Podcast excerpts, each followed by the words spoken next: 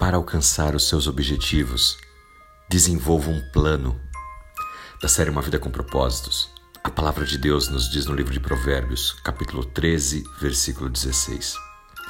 Pessoas sensatas sempre pensam antes de agir, mas pessoas estúpidas anunciam a sua ignorância.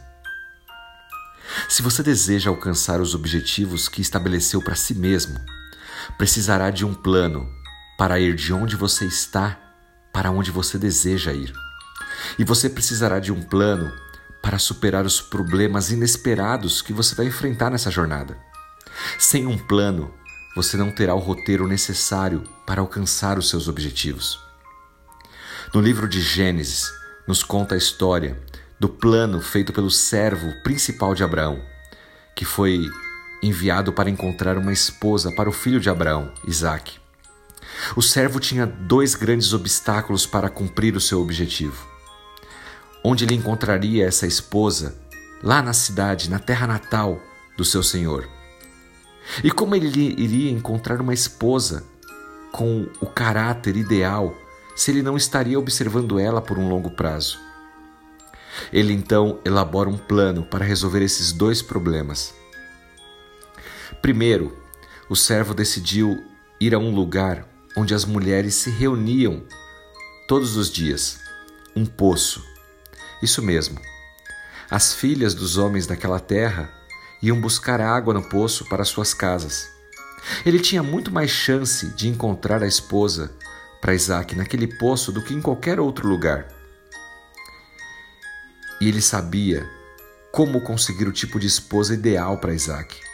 Ele queria encontrar uma mulher que fosse ajudadora, que fosse simpática e empática, que ajudasse em primeiro lugar sua casa, seus pais, porque certamente sendo assim, também ajudaria o seu marido.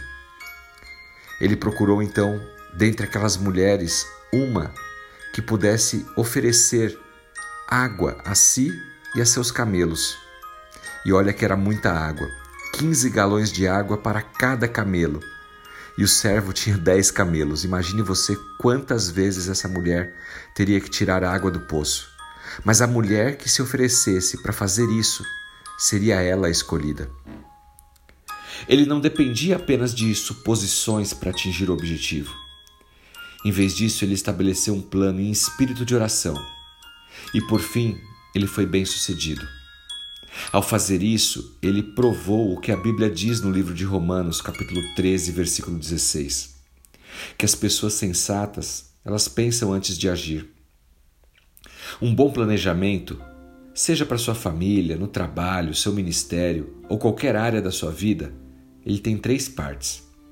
Em primeiro lugar, você precisa definir os passos, estabelecer como vai chegar de onde você está agora para onde você quer ir. E você precisa anotar esses passos.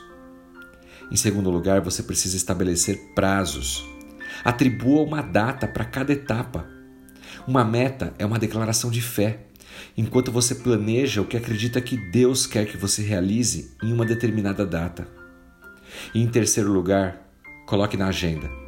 Escreva essas datas, esses compromissos no seu calendário. Não basta estar na sua cabeça, escondido no armário, atrás da prateleira.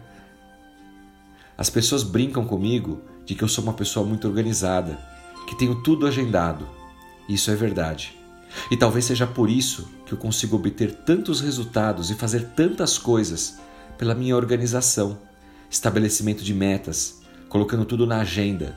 Eu não passo um dia que seja livre sem saber o que eu vou fazer, sem uma meta, sem uma finalidade.